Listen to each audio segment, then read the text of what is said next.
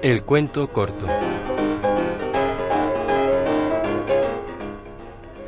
Hoy me detuve a contemplar este curioso espectáculo. En una plaza de las afueras, un saltimbanqui polvoriento exhibía a una mujer amaestrada. Aunque la función se daba a ras del suelo y en plena calle, el hombre concedía la mayor importancia al círculo de tiza previamente trazado, según él, con permiso de las autoridades. Una y otra vez hizo retroceder a los espectadores que rebasaban los límites de esa pista improvisada. La cadena que iba de su mano izquierda al cuello de la mujer no pasaba de ser un símbolo, ya que el menor esfuerzo habría bastado para romperla. Mucho más impresionante resultaba el látigo de seda floja que el saltimbanqui sacudía por los aires, orgulloso, pero sin lograr un chasquido. Un pequeño monstruo de edad indefinida completaba el elenco. Golpeando su tamboril, daba fondo musical a los actos de la mujer, que se reducían a caminar en posición erecta, a salvar algunos obstáculos de papel y a resolver cuestiones de aritmética elemental. Cada vez que una moneda rodaba por el suelo, había un breve paréntesis teatral a cargo del público. Besos, ordenaba el saltimbanqui. No, a ese no, al caballero que arrojó la moneda. La mujer no acertaba y una media docena de individuos se dejaba besar, con los pelos de punta, entre risas y aplausos. Un guardia se acercó diciendo que aquello estaba prohibido. El domador le tendió un papel mugriento con sellos oficiales y el policía se fue malhumorado, encogiéndose de hombros. A decir verdad, las gracias de la mujer no eran cosa del otro mundo, pero acusaban una paciencia infinita, francamente anormal, por otra parte, del hombre. Y el público sabe agradecer siempre tales esfuerzos.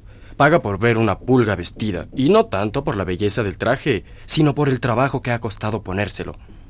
Yo mismo he quedado largo rato viendo con admiración a un inválido que hacía con los pies lo que muy pocos podrían hacer con las manos. Guiado por un ciego impulso de solidaridad, desatendía a la mujer y puse toda mi atención en el hombre. No cabe duda de que el tipo sufría. Mientras más difíciles eran las suertes, más trabajo le costaba disimular y reír. Cada vez que ella cometía una torpeza, el hombre temblaba angustiado. Yo comprendí que la mujer no le era del todo indiferente y que se había encariñado con ella, tal vez en los años de su tedioso aprendizaje. Entre ambos existía una relación íntima y degradante que iba más allá del domador y la fiera. Quien profundice en ella llegará indudablemente a una conclusión obscena.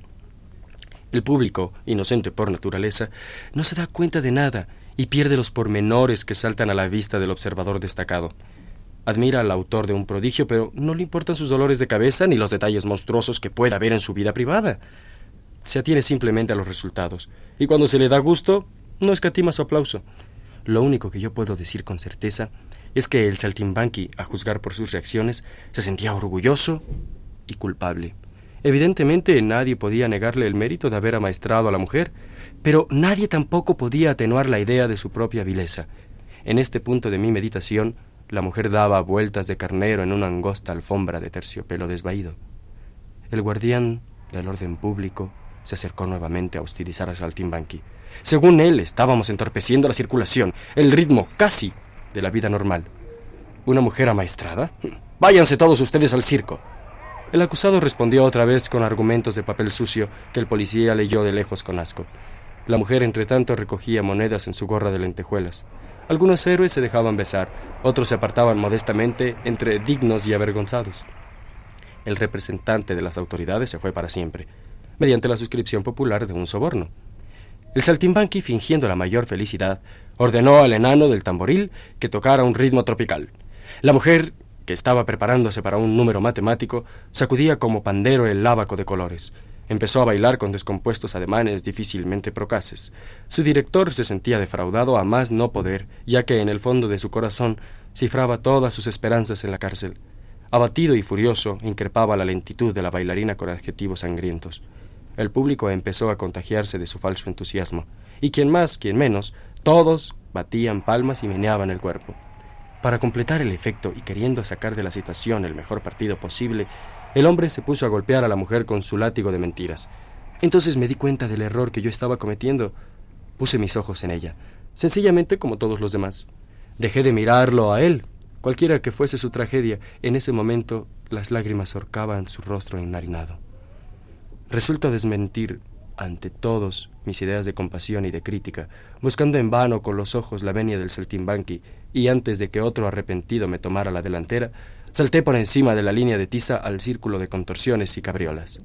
Asusado por su padre, el enano del tamboril dio rienda suelta a su instrumento en un crescendo de percusiones increíbles. Alentada por tan espontánea compañía, la mujer se superó a sí misma y obtuvo un éxito estruendoso. Yo acompasé mi ritmo como el suyo y no perdí pie ni pisada de aquel improvisado movimiento perpetuo hasta que el niño dejó de tocar. Como actitud final, nada me pareció más adecuado que caer bruscamente de rodillas.